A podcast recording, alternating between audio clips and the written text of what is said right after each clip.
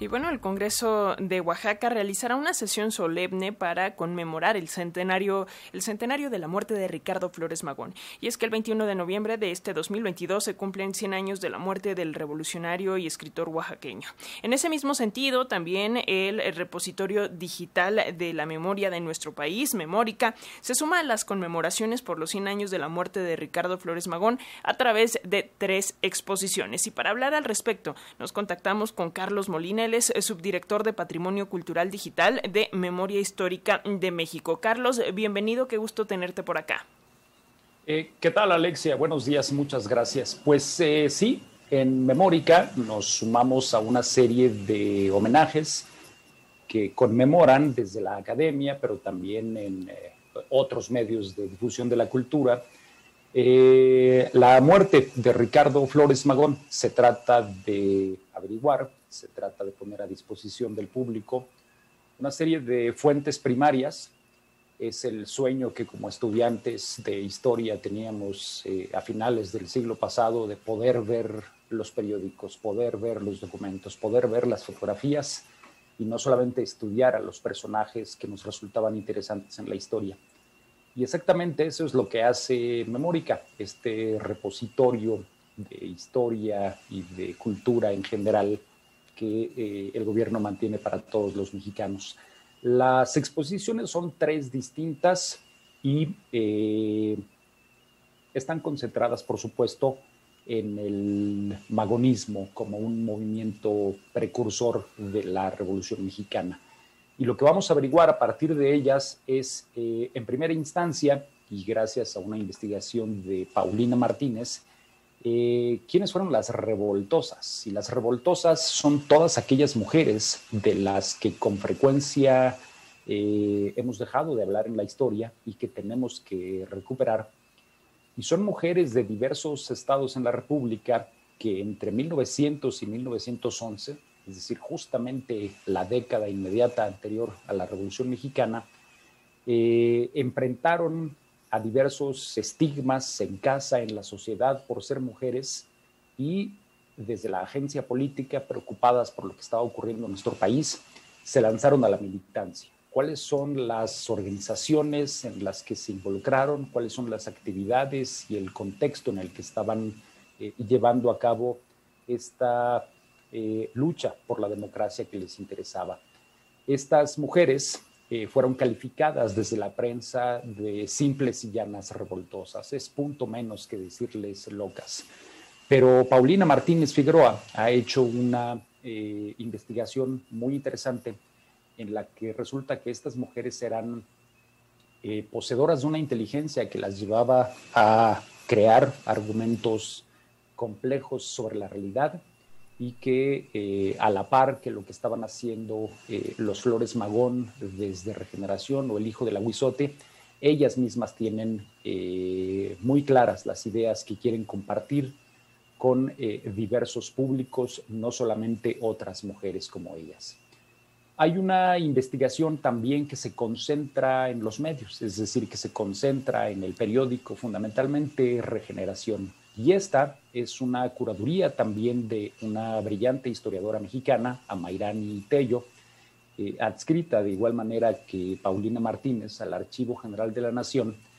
Y lo que va a hacer es una reunión de eh, una oferta hemerográfica, digámoslo así, una serie de periódicos eh, que han sido conservados y que hoy en día podemos leer desde Memórica lo que hace esta curaduría además es ofrecer, eh, gracias al eh, diseño gráfico, al diseño editorial que hace Memórica, eh, la posibilidad de navegar por todos estos periódicos como si efectivamente los estuviéramos leyendo y darnos una idea muy clara de cómo era en aquel momento la opinión pública.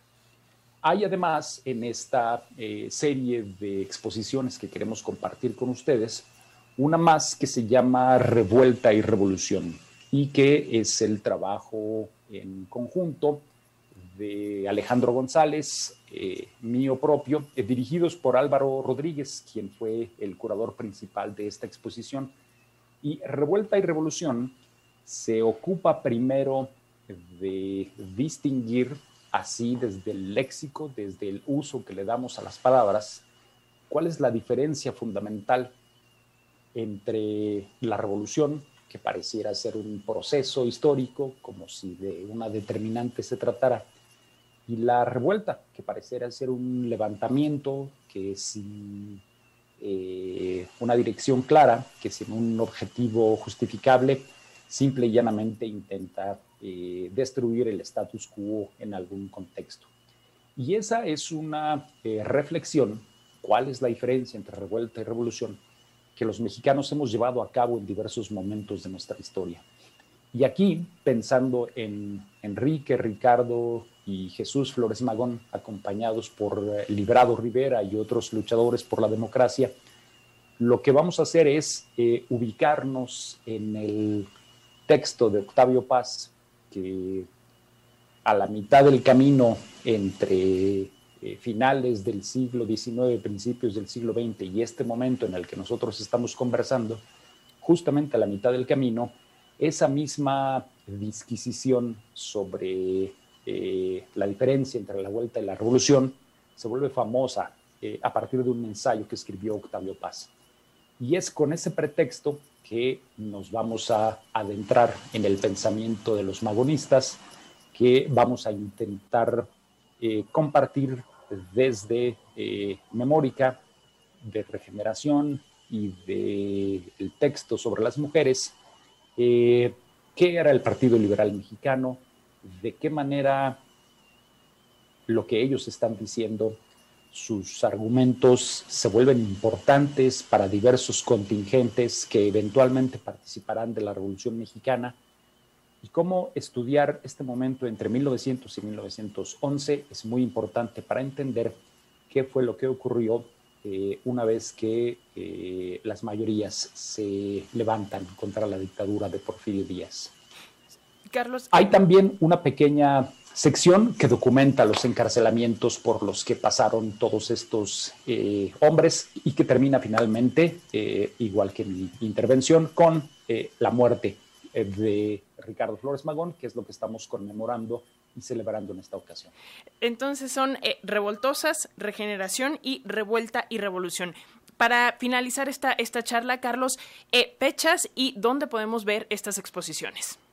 Claro que sí. Eh, las exposiciones ya han sido publicadas. En este momento nos podríamos meter desde nuestros dispositivos móviles o nuestra computadora a www.memoricamexico.gov.mx y seguramente ahí verán eh, desplegado un diseño que les indique dónde está cada una de estas exposiciones.